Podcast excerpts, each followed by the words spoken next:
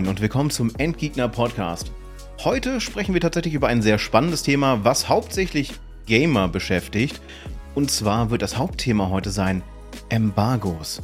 Und warum diese meist aus Spielersicht gar nicht so gut sind. Um das kurz zu fassen, ein Embargo ist quasi eine Absprache zwischen Publishern und der Presse, bestimmte Informationen, Bilder, Videos bis zu einem gewissen Zeitpunkt zurückzuhalten. Eigentlich mit der Expertise, dass die Redaktionen genug Zeit haben, die Spiele ausführlich zu testen, um dann eine ordentliche Review abzugeben. Immer mehr passiert es aber, dass Embargos dafür genutzt werden, Informationen zum Spielstatus oder allgemeinen Mechaniken so weit wie möglich zurückzuhalten. Deswegen kommt es ganz oft vor, dass einige Embargos manchmal 24 Stunden vorher fallen. Das heißt, ab da darf dann berichtet werden. Oder manchmal bis kurz vorm Release gar nichts dazu gemacht werden darf. Mitunter die Redaktion noch nicht mal irgendwelche Exemplare bekommen, um sich die Sachen vorher anzuschauen, weil es könnte ja negativ darüber berichtet werden. Das und ein paar andere Sachen, darum soll es heute gehen. Und ihr kennt das ja, die Endgegner funktionieren nicht alleine. Dementsprechend, moin Pelzi. Moin. Und ja, das erste Beispiel, was man direkt mal zu Embargos und Problemen mit der Presse raushauen kann. Ich meine, da ist es jetzt nicht wirklich zu einem Problem gekommen. Das Game stand aus anderen Gründen hoch in der Kontroverse. Äh, es geht um unser aller Lieblingsspiel Hogwarts Legacy. Ne, Lieblings hier in sarkastischen Anführungszeichen. Da gab es das Problem zumindest bei mindestens einer Presse, bei einem Pressemagazin, Spielemagazin, wie auch immer ihr es nennen wollt, wo ich es mitbekommen habe, dass sie eine Testversion hatten und die noch ordentlich Performance-Probleme hatte und diese Testversion auch sehr stark eingeschnitten war. Also es war kein, es war nicht eine Review-Copy des gesamten Spiels, sondern es war ein limitierter Raum, in dem man sich bewegen konnte, auch nur für einen bestimmten Abschnitt des Spiels. Es war nicht komplett verfügbar zum Test. Und das war noch zwei Wochen vor Full Release. Das heißt, diesen Stand hatten die Pressesprecher, wie auch immer, die Presse, die Spielemagazine zwei Wochen vor Full Release. Und deswegen waren auf Seiten der Presse die Alarmglocken in absoluter Dauerbeschäftigung, wenn ihr so wollt. Denn so ein Verhalten wirkt in erster Linie natürlich immer verdächtig. Bei unserem Spiel läuft noch irgendwas nicht rund. Wir müssen noch hier was patchen, da was patchen. Im Grunde haben wir noch gar nichts richtig fertig. Wir zeigen euch hier eine abgespeckte Kopie. Und diese abgespeckte Kopie funktioniert auch mehr oder weniger rund. Und da das ein äh, Spielemagazin hauptsächlich für den PC war, war es eher weniger rund. Und das Raytracing hat im Grunde die gesamte Performance aufgefressen wie nischt. Kann jetzt an einem Konsolenport liegen, wie auch immer, stecken wir nicht drin in der Materie.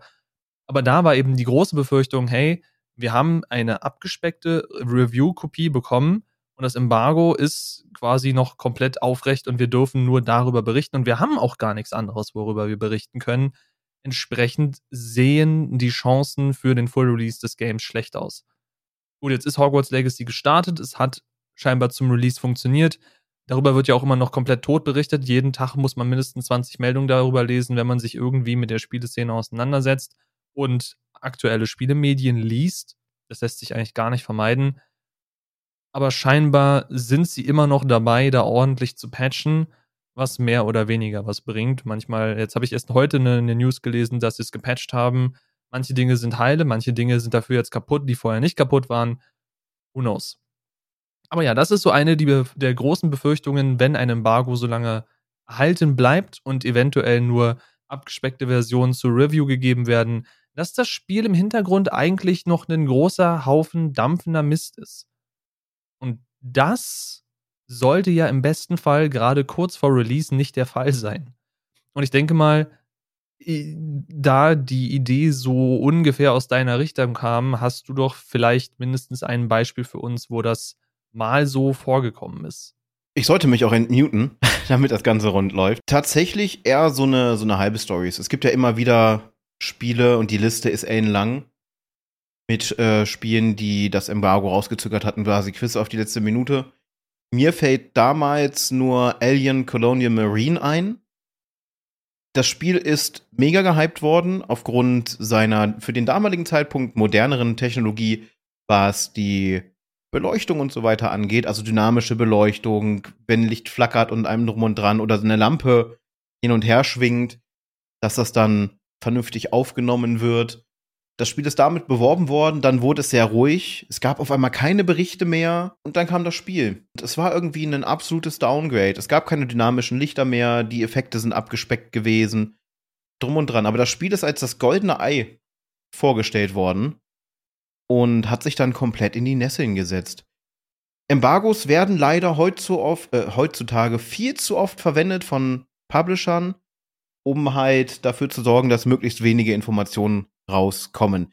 Ganz schlimm finde ich zum Beispiel, das machen einige Publisher, ich möchte jetzt keine Namen nennen, die gehen dann bei, hypen eins ihrer Games, was demnächst rauskommt, einfach nur in Textform, irgendwo eine kleine News-Spalte in irgendeinem Beitrag mit bei oder ein kleiner Twitter-Post oder ein Blurry-Bild auf Instagram, ein kurzes TikTok-Video, aber man kann nichts erkennen und wollen für dieses Spiel begeistern, aber man sieht nichts.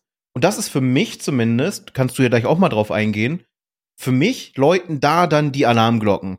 Wenn dieses Spiel ohne Inhalt, ohne dass man was sieht, ohne dass man was davon weiß, so vom Publisher oder vielleicht sogar vom Studio, denn Publisher und Studio sind ja zwei verschiedene Paar Schuhe.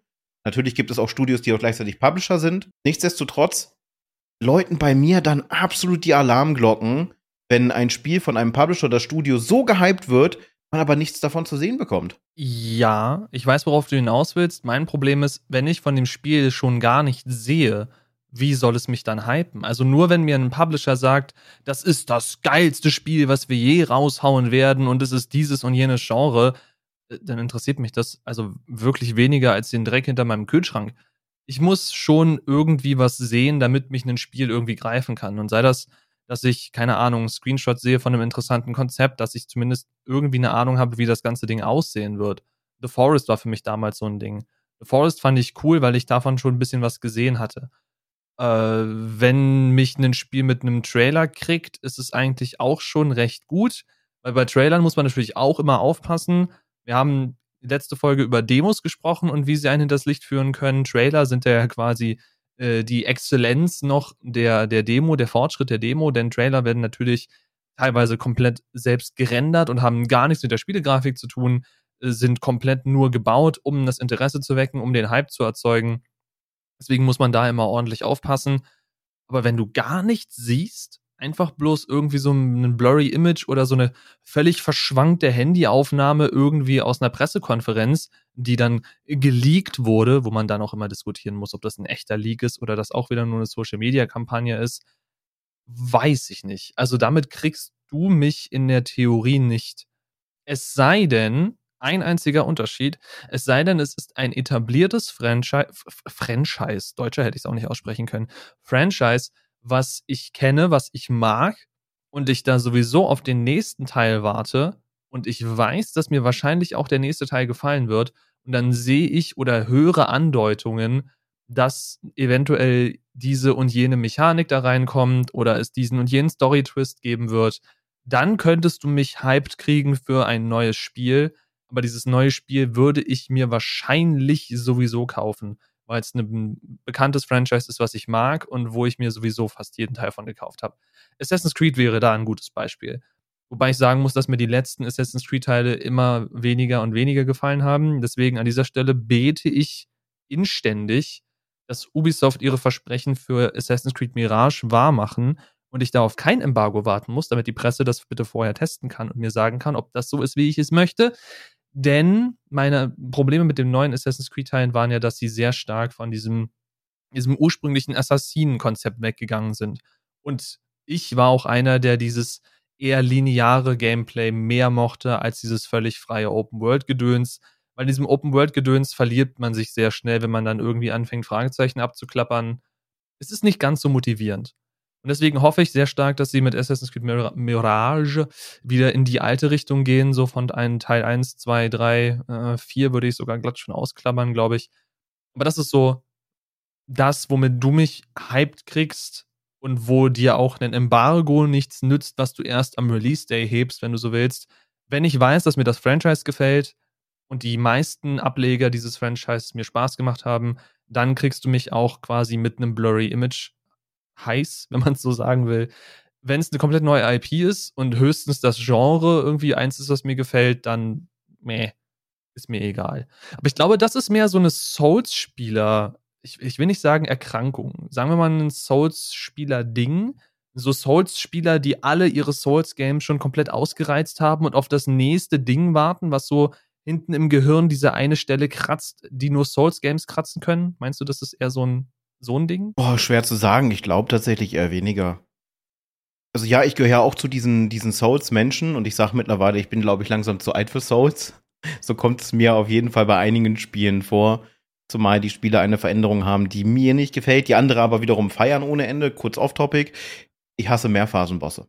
Also ich rede von Mehrphasenbossen nicht im Sinne von, der Boss wechselt im Bosskampf selber seine Taktik, mit dir zu kämpfen oder halt gegen dich zu kämpfen, dich möglichst platt zu machen, sondern äh, ich mag, und ich rede da wirklich ausnahmsweise mal von Hass, also das ist wirklich abgrundtiefer Hass, wenn die HP-Leiste von einem Gegner auf Null ist, da ist nichts mehr und der kippt um, dann hat dieser Gegner gefälligst tot liegen zu bleiben und nicht einfach aufzustehen wieder, eine noch längere HP-Leiste zu haben, auf einmal doppelt so viel Schaden zu machen und dann im schlimmsten Fall nachdem man die auch geschafft hat, noch mal wieder aufzustehen. Aber irgendwie scheinen es unglaublich viele Leute in Souls Games zu feiern. Ich meine, einer der beliebtesten Bosse ist Maria und ich finde, sie ist eine der schrecklichsten Bosse, weil es sind im Grunde genommen drei Bosskämpfe direkt hintereinander. Kann ich gar da, nicht haben. Da, da, fällt mir ein Bosskampf ein, den ich bei dir im Stream definitiv gesehen habe. Ich glaube, da müsstest du mich jetzt berichtigen. Ich glaube, es war der DLC falls es mehrere gibt, weiß ich nicht welcher, zu Dark Souls 3, wo du irgend so einen Drachen bekämpfen musstest und plötzlich wurden aus dem Drachen dann zwei Drachen und es war einfach bloß furchtbar. Daran kann ich mich erinnern. Und äh, der, der, der ganze, also der absolute Klassiker, wenn man von so einem Mehrphasenboss redet. Und an dieser Stelle solltet ihr es nicht gespielt haben und aus irgendeinem Grund auf Social Media noch nicht drüber gestolpert sein, dann hört ihr kurz eine Minute weg. Äh, der, der berühmte Boss aus Sekiro, dem man dann ja quasi sogar enthauptet, also was heißt das quasi, man enthauptet ihn und er setzt sich seinen Kopf einfach wieder auf oder nimmt ihn in die Hand und kämpft weiter. The fuck? Vor allem bleibt der ja auch noch ganz kurz liegen. Der tut ja wirklich so, als ob er tot ist. Man dreht sich um, man will weitermachen mit seinem Tagesgeschäft und plötzlich steht das blöde Viech wieder auf. Aber ich, spätestens da hätte ich gesagt, nein, nein, das Spiel ist für mich vorbei, danke. Der Vorteil bei diesem Boss ist, es ist ein Gimmick-Boss muss man dazu sagen. Du hast deine, deine Shinobi-Werkzeuge. Und wenn du das passende Werkzeug dabei hast, dann zerrupst du diesen Boss mit zwei, drei Angriffen. Das musst du aber erstmal wissen, logischerweise. Es gibt aber in Sekiro noch einen Boss, der taucht weit am Ende auf, der dann, äh, du denkst, du hast ihn besiegt und dann steht da auf einmal jemand ganz anderes. Yay. Also ist kryptisch genug für die, die es noch nicht gespielt haben und die, die es gespielt haben, wissen genau, wen ich meine. Das war auch der Boss, wo ich das Spiel dann aufgehört habe, weil ich einfach kein Licht mehr gesehen habe. Ich werde es vielleicht noch mal irgendwann auf der PS5 versuchen, wenn das Spiel ein bisschen flüssiger läuft und ich nicht dieses Input-Delay habe und äh, mein Monitor-Delay, was ich hatte von von 40 Millisekunden. Also ich musste immer quasi in die Zukunft sehen, was passiert und darauf reagieren. Sehr wildes Konzept. Aber um zum Thema Embargos zurückzukommen, ein aktuelles Beispiel habe ich tatsächlich gerade noch gefunden. Ich bin bei den aktuellen Spielen so ein bisschen raus. The Callisto Protocol. Ein Spiel, was in die Richtung geht von Dead Space. Also so Gore, Horror, Survival, Gedönsdingse. Auch da war der Fall, dieses Spiel ist wirklich hoch gehypt worden. Man hat immer nur einen kurzen Render-Trailer gesehen von einem Dude im Knast. Und dann hat man halt dieses die HP-Leiste im Nacken gesehen, was halt ein Querverweis zu Dead Space ist, weil Isaac hat ja seine äh, Spine-HP, wie ich es immer nenne, also es läuft ja über die Wirbelsäule, ist ja seine HP-Anzeige. Und äh, die Person hat das halt im Nacken und es gibt auch Monster, die morphen. Also geht das so ein bisschen in die Richtung. Und das Embargo ist erst einige Stunden vor Release gefallen. Das Spiel ist auf Social Media echt gehypt worden als Spiel, was in die Fußstapfen von äh, Dead Space treten soll. Und was ich so mitbekommen habe von streamenden Personen, die das Spiel gespielt haben, weist dieses Spiel auf den verschiedensten Plattformen ganz, ganz große Makel auf. Eine sehr flache Story, technische Probleme und, und, und. Und das hätte man vorher herausgefunden, wenn halt dementsprechend die Embargo-Zeit nicht so knapp vor den Release gesetzt wurde. sie haben ja ihre, ihre Testexemplare rechtzeitig bekommen. Das ist ja schon mal ein Vorteil. In vielen Fällen läuft es heutzutage so, dass sie vielleicht einen Tag vor Release das Testexemplar bekommen und dann, äh, wir möchten aber bitte passend zum Release morgen einen Bericht haben. Das ist dann auch immer ziemlich kacke. Und ja, da ist so ein aktuelleres Beispiel, wo es dann halt so ein bisschen in die Hose gegangen ist. Ich möchte es mir noch anschauen, ich möchte mir ein eigenes Bild von dem Spiel machen. Ich mochte Dead Space, ich habe die alten Dead Space gespielt, noch nicht das Remake. Da bin ich schon sehr gespannt drauf. Das wird wahrscheinlich eins so mit der ersten Spiele sein auf der PS5 dann, weil äh, mein PC momentan wieder Zicken macht. Aber das ist dann auch wieder ein anderes Thema. Äh, da zum Beispiel hat es relativ früh, um mal ein positives Beispiel zu nennen, wo das Embargo relativ früh gefallen ist, war halt bei Dead Space. Man hat sehr früh Inhalte aus dem Spiel gesehen. Die Entwickler haben sich mitunter entschuldigt, dass das Spiel in Anführungsstrichen aus Versehen noch schlimmer geworden ist, als was sie vorhatten. An äh, gerade äh, zum Beispiel, weil sie Tissue Damage mit reingebracht haben. Was bedeutet das? Vorher war es so, man hat auf die Extremitäten der Necromorphs geschossen und die sind dann halt abgeplatzt. Weil man muss die ja ordentlich zerlegen, damit die Zellen so weit zerstört sind, dass sich diese Viecher nicht mehr regenerieren oder sonst irgendwas können. Und der Tissue Damage bedeutet, sie berechnen jetzt, dass dieser Gegner Haut hat, Muskelgewebe und natürlich den Knochen. Und jetzt reicht ein Schuss nicht mehr aus. Das heißt, die Kämpfe werden mitunter wesentlich schwieriger, weil die Necromorphs einfach wesentlich hartnäckiger sind. Aber das ist alles offen kommuniziert worden schon sehr, sehr früh. Die verschiedenen Magazine haben ihre Testreviews vorzeitig bekommen, konnten ordentlich die Wärmetrommel trommeln, aber bis zum Anschlag, was ich da auf TikTok gesehen habe, Werbung von, von GameStar, Games Direct und was es da nicht als gab vom Publisher selber, die verschiedene Szenen aus dem Spiel gezeigt haben, Making-ofs aus der Entwicklung und allem drum und dran.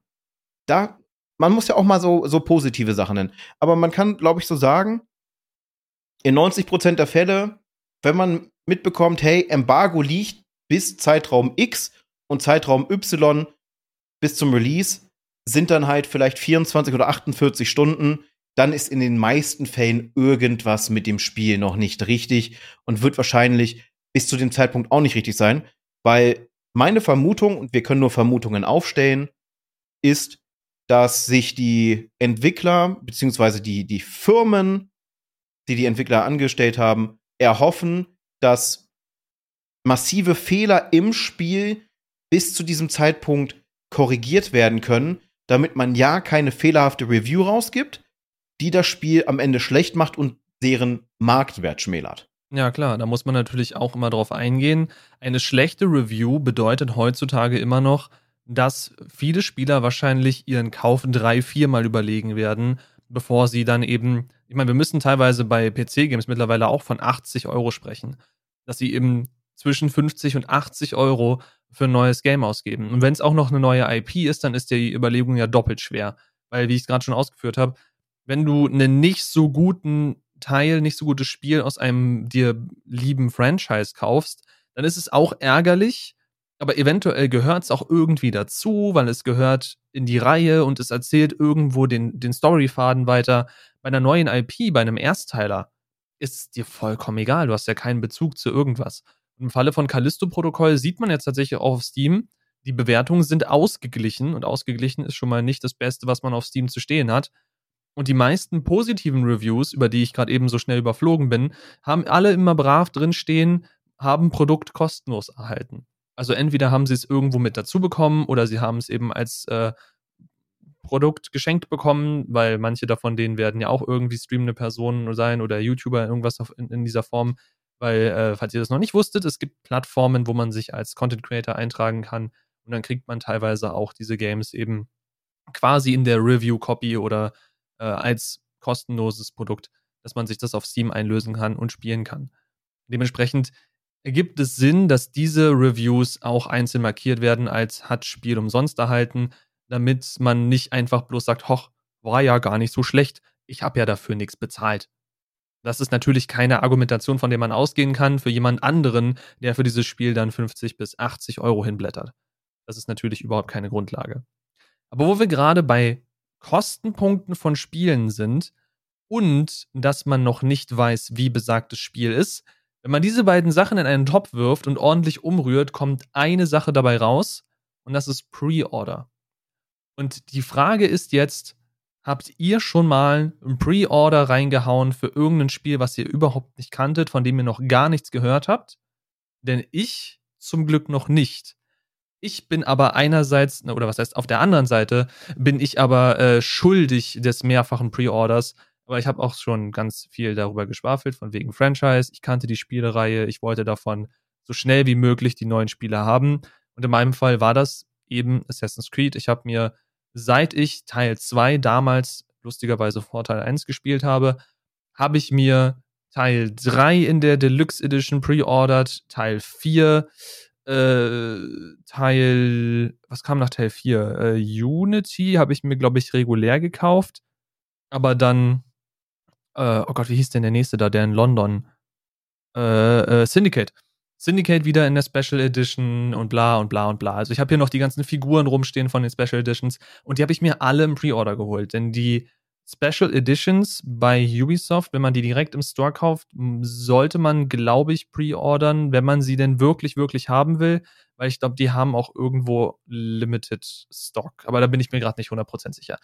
Das Ding ist halt, es, es war ein mir bekanntes Franchise. Man hat zu den Spielen im Vorhinein schon häufig Gameplay gesehen. Es ist halt, es ist Ubisoft. Ne? Was, was, also Ubisoft hat in ihrer Vergangenheit auch schon äh, Trailermaterial rausgehauen, was dann nicht mit dem Spiel übereingestimmt hat, was stark runtergespielt wurde. Äh, Ubisoft hat in, in ihrer Vergangenheit häufig mit der sogenannten Downgrade-Debatte zu tun gehabt dass man in Trailern eben Sachen gesehen hat, die so im Spiel nicht drin waren, also verbesserte Qualität und Trailer, die dann im Spiel nicht drin war, irgendwelche Overlays, die komplett umgebaut wurden. Dementsprechend darf man bei Ubisoft natürlich auch nicht alles für, für bare Münze nehmen. Aber bei mir war es klar, ich möchte diese Spiele spielen. Ich möchte diese Figuren haben, weil ich damals noch der Meinung war, ich müsste Games Collectibles sammeln. Ja, mittlerweile verstauben sie in dieser Vitrine neben mir, die ihr nicht sehen könnt. Und ich denke mir so im Nachhinein, also ja, das Pre-Ordern an sich kann man jetzt drüber streiten. Ich hätte es mir auch regulär einfach im Laden kaufen können oder eben über den Store. Aber die, die äh, Luxus-Edition, die hätte ich mir echt klemmen können, so im Nachhinein. Aber Pre-Order, wie gesagt, ist, ist ein Teil, der mit reinkommt, wenn man über Geld und wenig Wissen über das Spiel spricht. Wie sieht es bei dir mit Pre-Order aus? Meine letzte Pre-Order ist tatsächlich sogar schon ein ganzes Stück her. Meine letzte Pre-Order war 2018. Und zwar, ich habe es so semi bereut, auch wenn mir das Spiel selber Spaß gemacht hat, für die Zeit, die ich es gespielt habe. Und zwar gehöre ich zu den Menschen, die sich die Transcendental Edition geholt haben von Fallout 76. In der Version für 89,99 Euro. Also es ist die mittlere Version, die größere Version wäre dann die Power Armor Edition gewesen. Aber den Huni extra hatte ich halt einfach nicht. Obwohl ich den T51 Power Armor Helmet sehr, sehr gerne gehabt hätte. Und die äh, Vortec-Tasche wäre sehr gut als Sporttasche gewesen. Auch wenn es da Riesenprobleme gab, dass sie äh, die guten Taschen an InfluencerInnen rausgegeben haben und dann andere Menschen, die gepreordert haben, haben dann so eine 0815-Tasche bekommen, die ein komplett anderes Schnittmuster hatte, komplett anderes Material. Die Taschen sind mitunter auseinandergefallen beim Öffnen. Ubisoft hat aber das einzig Richtige gemacht, nachdem es halt massiv, äh, Ubisoft sage ich schon, Bethesda, pardon, hat aber das einzig Richtige gemacht, nachdem es massive Kritik gab, muss man dazu sagen. Und zwar haben alle, die die Power Armor Edition bestellt haben und sich über die Tasche beschwert haben, konnten sich bei Bethesda melden und haben dann eine neue Tasche bekommen. Ich weiß nicht mehr genau, wie lange das gedauert hat, aber sie haben dann definitiv die Tasche halt erhalten, die halt auf dem Cover auch zu sehen war. Das gleiche, was die InfluencerInnen bekommen haben. Für mich ist Pre-Order ein absolut zweischneidiges Schwert. Denn im Grunde genommen kauft man die Katze im Sack. Gerade wenn man relativ wenig Informationen kriegt, neue IPs. Zu jedem Spiel laufen Pre-Orders. Ich glaube, mittlerweile, momentan läuft auch schon die Pre-Order für Diablo 4.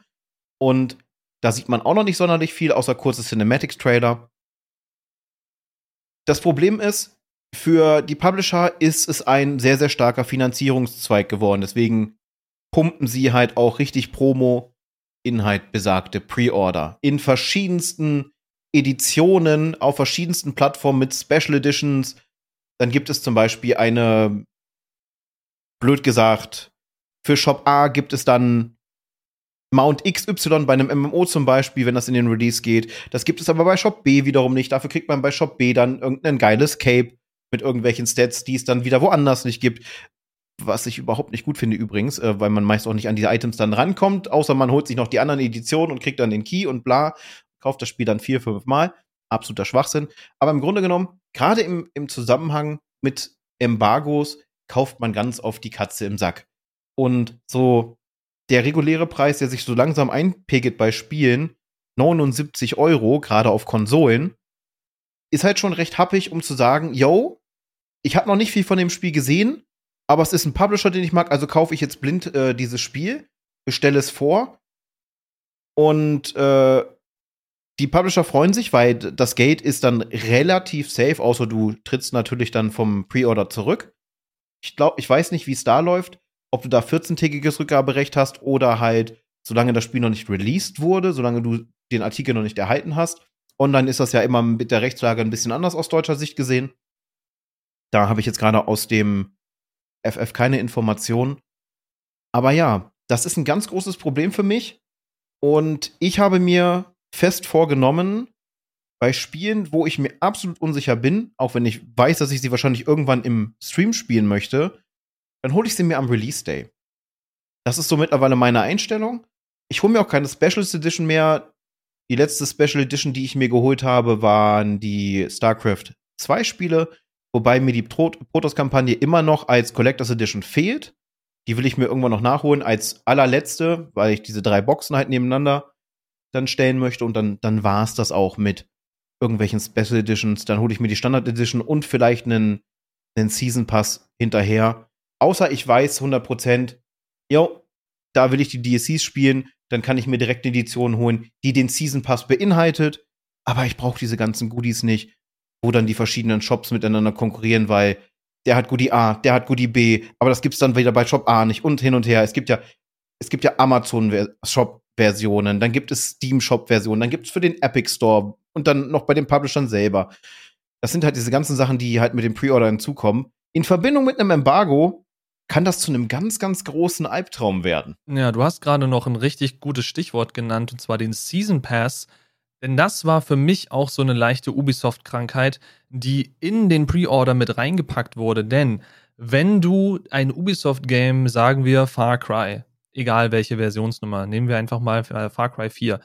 Du willst Far Cry 4 kaufen und du möchtest aber auch jetzt schon quasi dir sichern, dass du die DLCs zu einem etwas günstigeren Preis kriegen möchtest. Denn wenn du den Season Pass vorab kaufst, obwohl die DLCs noch gar nicht da sind, sie sind nur versprochen am Horizont und du weißt auch noch gar nicht, wonach die eventuell aussehen, ist jetzt per se kein Embargo, sondern einfach bloß die Infos wurden noch nicht rausgegeben, dann kaufst du auch hier die Katze im Sack. Du kaufst den Season Pass in der Hoffnung, dass du die DLCs bekommst und die DLCs gut sind. Wenn du die DLCs bekommst, die sind Mist, Tja, blöd. Wenn du sie regulär einzeln kaufen würdest, wären sie ein Stück teurer, aber du hättest halt die freie Entscheidung darüber, ob du sie haben möchtest oder nicht. Und was Ubisoft teilweise gemacht hat, ist zu sagen, hey, wenn du jetzt unser Spiel pre-orderst, dann bezahlst du noch mal ein bisschen weniger, als der Season Pass regulär kosten würde. Und dafür kriegst du quasi, ne, du kriegst das Spiel ein bisschen vorab, sagen wir mal so zwei Tage, einen Tag vorher, was jetzt auch nicht so wirklich krass viel ist. Aber du kriegst eben noch den Season Pass dazu die haben ihr Geld dann sicher, weil du quasi im Entwicklungsprozess, weil ich weiß nicht, wie oft oder wie lange Pre-Order startet vor dem tatsächlichen Release, ist ja auch immer unabhängig äh, vom Publisher und vom Studio. Aber die haben ihr Geld dann schon sicher und du hast in was rein investiert, von dem du im Falle des Season Passes noch gar nicht genau weißt, was du davon eventuell kriegst und was davon dann deine Benefits sein werden. Dummerweise war für mich aber immer schon klar, bei den meisten Ubisoft-Spielen, die ich gespielt habe, also hauptsächlich Assassin's Creed und die Far Cry-Reihe, dass die DLCs irgendwo mit dazugehören, um teils auch eine kohärente Story zu erzählen. Denn wir haben es, glaube ich, als wir über Assassin's Creed 2 gesprochen haben, ich weiß nicht mehr in welcher Folge das war, bitte, bitte verzeiht, dass äh, unter anderem Assassin's Creed 2 es so gemacht hat, dass sie in den DLCs ganze zwei Kapitel der Story ausgelagert haben. Und die sind jetzt an sich nicht unglaublich wichtig, denn man versteht die Story auch so. Sie ergänzen aber das Gesamtbild sehr schön. Dass man die einzeln dazu kaufen muss, ist wirklich ätzend.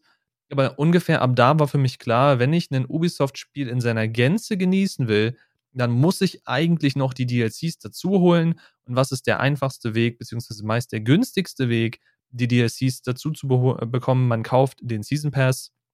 Da sind die nämlich meist mit drin. Und wenn man den Season Pass kauft, dann kriegt man auch noch irgendwelche bescheuerten Goodies, ne? Irgendwelche Skins für irgendwelche Waffen oder was weiß ich. Irgendwas, was man überhaupt nicht braucht, vor allem nicht im Singleplayer-Game. Da bringt mir ein Skin für eine Waffe noch weniger, als er mir in einem MMO oder in einem Competitive Multiplayer bringt. Und da finde ich es auch schon schwachsinnig. Aber in einem Singleplayer-Game, ey, come on. Also ob jetzt meine Waffe da aussieht wie Default oder irgendwie rot ist oder so, ist doch vollkommen wurscht. Aber egal, man kriegt es dazu, man benutzt es. Aber das war so meine Ausgangslage. Ich möchte das Spiel in seiner Komplettheit erleben und dummerweise lagert Ubisoft unter anderem eben Sachen in die DLCs aus, die meiner Meinung nach ins Spiel gehört hätten. Und deswegen muss ich in Anführungszeichen den Season Pass kaufen, um einen günstigeren Deal zu kriegen. Und den Season Pass kriegt man am günstigsten in der Pre-Order. Dementsprechend Teufelskreis. Ich pre-ordere das Spiel, ohne genau zu wissen, was mich erwarten wird, einfach bloß, weil ich versuche, ein Sparfuchs zu sein und habe dann am Ende DLCs, die mir überhaupt keinen Spaß machen, einfach bloß, weil ich versucht habe, das System auszutricksen und gegen das System verloren habe. Deswegen auch an dieser Stelle Season Pass, den ihr einfach so mit in der Pre-Order dazu kriegt oder für einen kleinen Aufpreis, auch vielleicht mal so ein bisschen die Finger von lassen, denn ihr wisst nie, was tatsächlich der wirkliche Wert ist, den ihr dann dafür am Ende bekommt. Wir wissen aber, wer was bekommt, was von Wert ist, was sie sich ausgesucht haben. Und ich nutze das einfach mal als Überleitung. Ich finde, das passt Großes Dankeschön an unsere Patreons auch diese Woche. Den lieben Michael Säbel, die liebe Amy, die gute Ponsworth und natürlich den guten Dreimling. Danke, dass ihr uns weiterhin unterstützt. Mittlerweile geht, glaube ich, bei den ersten das erst aufs er es geht langsam aufs erste Jahr zu, ne, wenn man da mal drüber nachdenkt. Ist das schon ziemlich krass. Dankeschön, dass ihr so lange am Ball bleibt und uns so lange schon unterstützt und äh, wir eigentlich unserer Meinung nach viel, viel zu wenig dafür tun und wir müssen uns unbedingt verbessern. Obwohl wir genau das machen, was, was wir angegeben haben, aber irgendwie fühlt sich das halt nach der langen Zeit einfach zu wenig an. Demnach trotzdem ein großes, großes Dankeschön. Wir müssen auch da, Stichwort Patreon, immer noch gucken, dass wir so ein paar Sachen geregelt kriegen. Allgemein müssen wir für diese Firma noch ein paar Sachen geregelt kriegen. Und irgendwie hat das Finanzamt keinen Bock auf uns. Aber das ist, das sind interner, die müssen wir klären. Damit könnt ihr nichts, da könnt ihr uns leider nicht helfen. Aber es sind so Dinge, die pochen dann immer so im Hintergrund wieder auf, so im Hinterkopf, wenn wir die, die Patrons erwähnen. Dann, dann habe ich immer ein schlechtes Gewissen. Ich habe gerade versucht, live zu recherchieren, welches Spiel das längste Pre-Order hatte. Ich bin leider nicht fündig geworden. Ich meine mich aber zu erinnern, dass es mal ein Spiel gab. Da war der Pre-Order-Zeitraum drei Jahre. Das heißt, du hast eine Pre-Order gemacht und hast quasi vergessen, dass du die Pre-Order gemacht hast und hattest auf einmal dann das Spiel. Was mich aber auch stört, und äh, da wir ja großartig mit den, mit den beiden wichtigsten Blöcken für heute durch sind, habe ich noch einen, einen Bonusblock, weil wir das Thema sowieso schon angeschnitten haben. DLCs. Oh Gott. Ganz, ganz spannendes Thema und ähm, da können wir auch noch mal kurz drauf eingehen. Es waren einmal Ubisoft und EA, die ganz, ganz groß in der Kritik standen, dass sie fertige Spiele mit allen Inhalten massiv beschnitten haben, diese Teile extrahiert haben und sie als DLC verkauft haben. Ich persönlich bin kein großer Fan davon. Ich vermute mal, dass es heute gang und gäbe. Das wird bei den meisten Publishern oder halt äh, Spieleschmieden so sein, dass die Inhalte vorher schon feststehen. Äh, zumal, wenn der Season Pass direkt mit dem Release rauskommt und die DLCs ab dem Zeitpunkt auch schon zur Verfügung stehen. Muss man ja auch dazu sagen. Das hat immer einen ganz, ganz blöden Beigeschmack. Das merkt man bei unglaublich vielen Spielen halt. Ähm, eins der, der, der Top-Beispiele ist der Multiplayer-Shooter Battlefield. Da gab es ja dann auch immer so einen wunderbaren Season Pass und ähm, mitunter, je nach Edition, die man gekauft hat, hat man schon direkt Zugriff auf alles bekommen. Die Sachen, die Maps, Waffen, Skins, das sind halt nur Cosmetics oder sonst irgendwas. Äh, bei anderen Spielen waren es aber wichtige Story-Inhalte für die DLCs. Also weiterführende Sachen oder Sachen oder halt DLCs, die mitten im Spiel angesiedelt sind. Wo man vorher nicht reinkam, wo dann die Meldung kommt, wenn sie da jetzt weitergehen wollen, dann müssen sie halt äh, das DLC kaufen. Unglaublich nervig. Also ein Spiel zerpflücken, um noch mehr Geld rauszuschlagen, Wenn ein DLC so ein halbes, dreiviertel Jahr später kommt, sagen manche, das ist schon zu spät, aber das fühlt sich fairer an für, für den Kopf her. Es kann natürlich auch sein, dass der Inhalt auch schon vorher stand und sie haben einfach nur gewartet, das vielleicht noch ein bisschen weiter optimiert. Das wissen wir nicht. Aber es fühlt sich dann trotzdem ein bisschen besser an, als zu sehen, hey, ich kann mir jetzt den Season Pass kaufen und die DLCs, die kommen direkt zum Release Day raus. Was ist denn das? Das ist, äh, in meinen Augen ist das so ein bisschen Verarsche. Ja, ich, ich sehe, was du meinst. Ich fühle da so ein bisschen mit. Denn ich meine, wenn es genau mit einem Release-Zeitraum steht, dann hätte man ja sagen können, warum ist es dann nicht im Spiel? Gerade wenn es irgendwelche relevanten Szenen aus dem Spiel quasi extrahiert und als einzelnes Teil mitverkauft. Mir fiel gerade sofort wieder Division 2 ein, worüber ich in der letzten Folge schon gesprochen habe. Da war der DLC aber tatsächlich in diesem Sinne ein Add-on, so wie man es wirklich damals im klassischen Sinne als Add-on bezeichnet hätte, dass man dadurch neue, ein neues Areal freigeschaltet hat und eine komplette neue Funktionalität mit dazu kam. Dass das zum Release schon, aber ich glaube, es stand nicht direkt zum Release, aber das kam dann kurz danach dazu, einen Monat später oder so, dass man das dann hinten ranpackt und sagt, hey, guck mal hier, falls du mit dem Spiel schon durch bist, gibt es hier quasi noch eine Art Endlos-Modus, hab Spaß. Das finde ich ist okay. Aber wie gesagt, ich verstehe auch deine Kritik. Was ich mir denke, ist, wenn wir vom, vom Good Guy Entwickler ausgehen, vom Good Guy Entwicklerstudio, dann würden DLCs so funktionieren, du als Spieleentwickler haust ein Spiel raus und du willst natürlich noch irgendwie dieses Spiel, nachdem es fertig ist, willst du weiter monetarisieren. Und nicht in jedem Spiel funktionieren Mikrotransaktionen. Das ist halt einfach so. Also gerade hier wieder Beispiel Assassin's Creed und Ubisoft.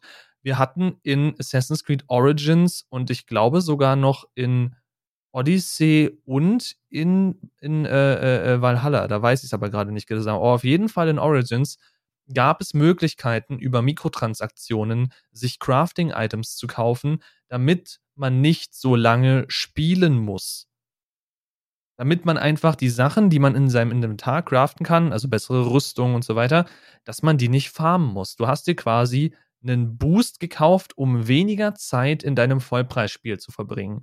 Und da fragt man sich ja dann, warum ist diese Mechanik so aufgebaut worden, dass ich dafür so viel Zeit brauche? Ja, ja, genau, um dieses Mikrotransaktionssystem an den Mann zu bringen oder an die Frau. Klassisches Beispiel von, wir verlängern irgendwie Spielzeit und versuchen sie dann monetär schmackhaft zu machen, dass du sie überspringst. Das ist auch das, was GTA Online so groß gemacht hat, warum sich Rockstar damit heute noch eine goldene Nase verdient. Die Sachen kosten unglaublich viel. Du kannst es dir spielen, klar. Aber dafür brauchst du unsagbar viel Zeit und es ist unglaublich repetitiv. Aber hier hast du die goldene Karotte vor der Nase, du willst das haben und hier ist deine Lösung, kauf doch mal Shark Cards aus dem Store und dann hast du das Problem nicht. So, aber im besten Fall reden wir hier, wie gesagt, vom Good Guy-Entwickler und der möchte einfach bloß mit dem gleichen Franchise, vielleicht ist es sein erster Titel, den er rausgehauen hat, möchte da noch ein bisschen mehr monetären Wert rausholen. Und was ist denn dann das Einfachste? Man nimmt die gesamten Assets, die man schon hat, man nimmt die gebaute Welt, die man hat, man nimmt die Lore, die Story, die man hat und erweitert sie noch um einen kleinen Aspekt. Und eventuell muss dieser Aspekt noch geschrieben werden, weil was ja häufig der Fall ist, du hast Spieleentwicklung in bestimmten Schritten. Denn du kannst ja zum Beispiel nicht anfangen, komplette Logiken zu implementieren innerhalb des Spiels, wenn du noch gar nicht weißt, worum geht's überhaupt oder in welchem Setting bewegen wir uns. Wie, wie funktioniert die Logik der Welt? Also du kannst nicht in einem RPG zum Beispiel anfangen, das Magiesystem zu entwickeln, wenn du noch gar nicht weißt, ob es laut Storywriter überhaupt Magie gibt. So. Also es gibt manche Schritte, die bedingen einander. Und wenn jetzt zum Beispiel der Storywriter oder das Storywriting-Team deren Arbeit komplett abgeschlossen haben, das Spiel ist aber noch nicht fertig, dann ist die Frage, was machen diese Leute? Und diese Leute könnten sich dann am allereinfachsten an das Schreiben von zusätzlichen Quests setzen. Und was sind zusätzliche Quests, wenn du sie nicht gerade kostenlos nachpatchen willst, was ich glaube ich so gesehen sehr, sehr selten erlebt habe? Neue Quests sind DLC-Content. Das heißt, diese Schreiber, die aktuell nichts zu tun haben, könnten sich dann in einem Studio hinsetzen und sagen, okay, wir arbeiten jetzt am ersten DLC. Und wenn dann das Spiel draußen ist und die ganzen Entwickler zum Beispiel, die dann noch gerade bis zum Ende durchpowern mussten, wenn die dann wieder Freizeit haben, Freizeit in Anführungszeichen, äh, freie Kapazitäten haben, dann könnten die anfangen, diesen DLC zu entwickeln und der braucht dann nochmal, sagen wir, drei Monate, bis er dann auch komplett durch den Entwicklungsstatus durch ist. Und das wäre so meine Wunschvorstellung von DLC. Also die Schreiber haben sich noch mehr Content ausgedacht und wenn du möchtest und das Spiel genossen hast, dann kannst du dir im Nachhinein noch mehr Content für das Spiel kaufen, was du ohnehin schon mochtest. Ich weiß nicht, wie es da aussieht mit äh, hier Guerilla, heißen sie Guerilla Games? Ich glaube schon. Ähm, und, und dem ersten Horizon, ob es da auch quasi DLC war schon mit komplett geplant oder DLC wurde danach gemacht, ist ja vollkommen wurscht. Aber ich weiß, Horizon, äh, äh, äh, äh, äh wie heißt es? Zero Dawn. Genau, Dankeschön. Horizon Zero Dawn war ein wunderbares Spiel. Ich habe es geliebt und das DLC, dessen Namen ich glaube ich gerade auch vergessen habe, irgendwas mit Winter, glaube ich, also äh, Frozen Wilds heißt es, glaube ich, ähm, wo es dann wirklich in die, in die kalten Gebiete zu den Banuk-Stämmen geht, wo es dann neue äh, Gegner reingebracht hat und eine komplett neue Storyline. Das war mein Proto-Beispiel eines DLCs, wie ich es gerne hätte. Denn das hat mir noch mehr von dem gegeben, was ich vorhin schon gut fand oder was ich davor schon gut fand. Und es hat mir noch mehr Futter gegeben für meine Horizon-Sucht. Und das Gleiche, ich meine, ich habe jetzt ja Horizon Forbidden West auch durch. Und das Gleiche verspreche ich mir da wieder von dem DLC Burning Shores. Und da muss ich sagen, da widerspreche ich jetzt allem, was wir in dieser Folge bis jetzt gesagt haben. Den DLC Burning Shores werde ich mir blind kaufen. Weil ich einfach weiß, bis jetzt hat mir Horizon 1 der DLC zu Horizon 1 und Horizon 2 super gut gefallen. Ich glaube, ich brauche nicht groß darüber nachdenken, ob mir der DLC für Horizon 2 gefallen wird oder nicht. Wenn der auch nur ansatzweise so läuft wie die ersten drei Sachen, dann kann ich den blind kaufen ohne Probleme. Ja, ich bin auf jeden Fall auf Forbidden West sehr gespannt und äh, wahrscheinlich, wenn ich es bis zu dem Punkt gespielt habe, ist der DLC schon da und ich brauche mir darüber keine Gedanken machen, dass ich da in den Pre-Order gehen muss. Ich sag mal das so, der mal. DLC kommt diesen April. Ja, da, da, da habe ich genug Zeit, definitiv, äh, wenn ich dann irgendwann die Konsole da habe. Mir ist gerade noch was eingefallen zum Thema DLC und Season Pässe. Es gibt nämlich noch die, die Ekel-Version des Season Pass. Und zwar, wenn der Publisher sich überlegt, hey, wir bringen einfach mehrere Season Pässe raus. Das ist halt so, du, du kriegst so die Meldung, wenn du diesen Season Pass holst, dann kriegst du alle weiterführenden DLCs, alle Inhalte, die dann kommen. So, das, das geht aber für manche nur in der Aussage wohl bis Zeitpunkt X. Dann endet dieses Versprechen. Dann kommt nämlich ein neuer Season Pass raus. War ja neue Season. Oh Wunder, oh Wunder, mhm. daher kommt ja der Name. Wollte gerade sagen, es versteckt sich ja dummerweise im Namen. Man kann ja sagen, wir haben jetzt Content Season 1, zwei, drei. Und diesen Rahmen können ja die Entwickler frei stecken, wie sie lustig sind. Das ist ja der blöde Witz da dran. Ja, und dann, dann hast du da auf einmal ein Paket. Äh, dir wird erst versprochen, dass du, dass du alle, alle nachfolgen. Vor allem, selbst wenn die Aussage kommt, alle nachfolgenden DLCs, ja, das Ding heißt Season Pass und kann halt die Aussage beinhalten, alle DLCs innerhalb dieser Season. So, äh, Battlefield ist ein großes Beispiel, was das gerne mal gemacht hat. Es gibt dann halt diese Season 1, Season 2 oder sonstige Sachen und du gibst ein Heidengate dann aus, äh, um dann nur später zu erfahren, dann so ein Jahr später, nachdem die Seasons rausgekommen sind, gibst du ein Complete Bundle, was dann einen Bruchteil vom Originalpreis kostet. Und das tut dann richtig weh. Also, ich denke mir aus meiner Sicht dann immer, habe ich Pech gehabt, ich hätte natürlich auch warten können, bin ich im Grunde genommen selber schuld. Aber sie hoffen halt auf diesen Impulskauf. Oh, neue Inhalte, muss ich sofort zuschlagen, am besten Pre-Order, noch nichts von gesehen, ich weiß gerade nur den Namen oder den, den Projekttitel davon. Das ist ja auch immer noch so eine Sache. Äh, viele Spiele kommen ja erstmal als Projekttitel und dann weiß man gar nicht, was es ist. Und dann kriegt das Spiel irgendwann den Namen, der komplett gar nicht in Relation steht mit dem Projekttitel. Und äh, ist dann auf einmal was ganz anderes, weil sie sich gedacht haben, während der Entwicklung, oh, äh, nee, wir machen das dann doch mal an. Das beste Beispiel ist Prey. Wo das auf einmal, zu dem Zeitpunkt gab es zum Glück noch keinen Pre-Order, aber Prey 2 ist beworben worden, dass man einen Bounty Hunter im Weltraum spielt, der extraterrestrische jagt. Diese Idee haben sie komplett verworfen. Also sie haben äh, Prey 1 und 2 hatten ja mit, mit Entführung durch Außerirdische und hast du nicht gesehen zu tun. Ähm, dass man da dann halt als Indigener dann gegen diese Leute vorgeht oder gegen diese Außerirdischen, um halt Personen zu retten. Und im zweiten Teil ist man eine Person, die entführt wurde in einem Flugzeug, also sollte so kommen. Das Spiel ist nie erschienen, weil sie irgendwie bei 70 oder 80 Prozent gesagt haben, nee, wir machen lieber was mit Mimics. Das war ganz da, obwohl das Spiel auch super war. Ich hätte mich aber tatsächlich im Nachhinein, also ich mochte Prey, ich hätte mich aber mehr auf das andere gefolgt, weil das so ein bisschen quirliger war, so ein bisschen so, so Weltraum-Cowboy-mäßig. Äh, hätte ich schon geil gefunden, obwohl ich Cowboy-Getue und so gar nicht mag. Aber das, was sie in den Trailern gezeigt haben und auch die Gameplay-Sachen äh, mit diesen klassischen Elementen, die heutzutage da sind, ähm, wie in der Ego-Perspektive, dass der Charakter eine Rolle macht, dass der einen ordentlichen Warrun macht, dass Parcours-Elemente da sind und einem drum und dran.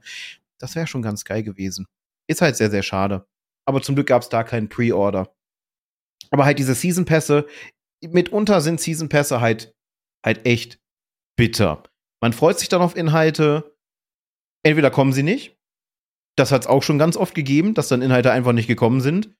Ich bin froh bei Andromeda, dass ich mir damals nicht die Version geholt habe, wo es stand mit, äh, ja, mit dem DLC, weil äh, Mass Effect Andromeda sollte ein sehr, sehr unglaublich wichtiges und großes DLC bekommen. Dank Vollidioten ist da nie was draus geworden, weil die Publisher bedroht wurden, ähm, die mit Untermotterung gekriegt haben und sie dann State rausgebracht haben. Unter den Umständen haben sie einfach keine Lust mehr. Äh, somit werden wir nie rausfinden, was mit der Arche passiert ist. Finde ich immer noch sehr, sehr sad. Ich weiß gar nicht, wie sie es dann gemacht hätten, wenn Leute quasi den, das Spiel mit Season Pass gekauft haben und ihnen ein DLC versprochen wurde, was dann nicht gekommen ist. Wie willst du denn, ich weiß gar nicht, ob es möglich ist technisch, den Bruchteil der Summe, was dann quasi der Wert wäre vom DLC oder halt vom Season Pass, den zu refunden. Wahrscheinlich steht dann einfach irgendwo in den AGB, äh, Inhalte des Season Pass sind variabel, können sich verändern, etc.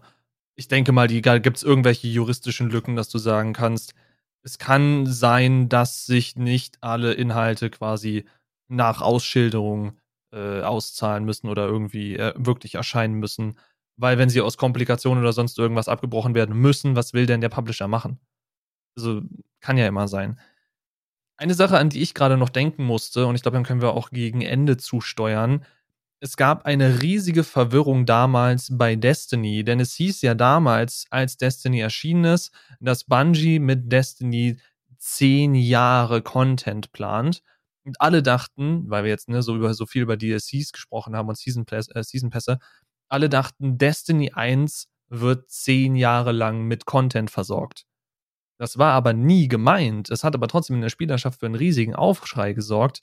Gemeint war, dass Franchise Destiny hat einen Plan für die nächsten zehn Jahre. Was natürlich auch bedeutet, Destiny 1 mit DLCs, Destiny 2 mit DLCs, eventuell ein irgendwann kommendes Destiny 3 und so weiter und so fort. Also niemand hat davon gesprochen, dass ein bestimmter Ableger Ewigkeiten versorgt werden muss. Aber auch diese Versprechungen die jetzt natürlich auch quasi in abgespeckter Form auf Season Pässe oder DLCs zutreffen können, sind sehr schwammig gehalten oder häufig sehr schwammig gehalten, damit der Spieler oder die Spielerin nicht zwingend weiß, worauf sie sich letztendlich genau einlassen, Geld investieren und dann eventuell enttäuscht werden. Was natürlich, wenn man jetzt mal ganz realistisch gehen muss oder sollte, im Sinne des Kapitalismus ist das auf lange Sicht auch dumm. Denn du willst ja irgendwo einen zufriedenen Kunden. Du willst einen Kunden, der dein Produkt weiterempfiehlt und der hinter deinem Produkt steht, damit der im Zweifel auch den nächsten Ableger deines Produktes kauft. Ich meine, nicht umsonst haben wir Firmen oder Marken, hinter denen ganze Armeen, und da muss man tatsächlich teilweise von Armeen sprechen, ganze Armeen von Menschen stehen, die dich überzeugen wollen, dass diese Firma oder diese Marke das Nonplusultra ist. Und wenn du es nicht hast, bist du in Anführungszeichen ein schlechter Mensch. Also hier, äh, man spricht ja nicht umsonst von, von Apple-Jüngern, die dich bekehren wollen, dass Apple doch das Größte und Beste ist und dass du es unbedingt kaufen musst. Und diese Leute sind von dieser Marke so eingenommen, dass sie freiwillig, ohne irgendwelche Bezahlung dafür, losgehen und quasi pilgern. Und das ist ja quasi, wenn du so willst, das Endziel als Firma im Kapitalismus, dass deine Kunden, ohne dass du etwas dafür tun musst, für dich werben. Deswegen ist jede schlechte Erfahrung eigentlich eine, die du vermeiden willst. Aber irgendwie schleicht sich das aktuell in der Spielebranche immer mehr ein, dass wir unfertige Releases kriegen, dass wir keine Demos kriegen, um einzusehen, dass Embargos erst gelüftet werden, wenn tatsächlich das Spiel draußen ist, so nach dem Motto, hey Presse, let's go. Und dass sie das Problem haben, dass wir einfach quasi nicht genug Infos kriegen von vornherein, dass wir nicht wissen, was los ist.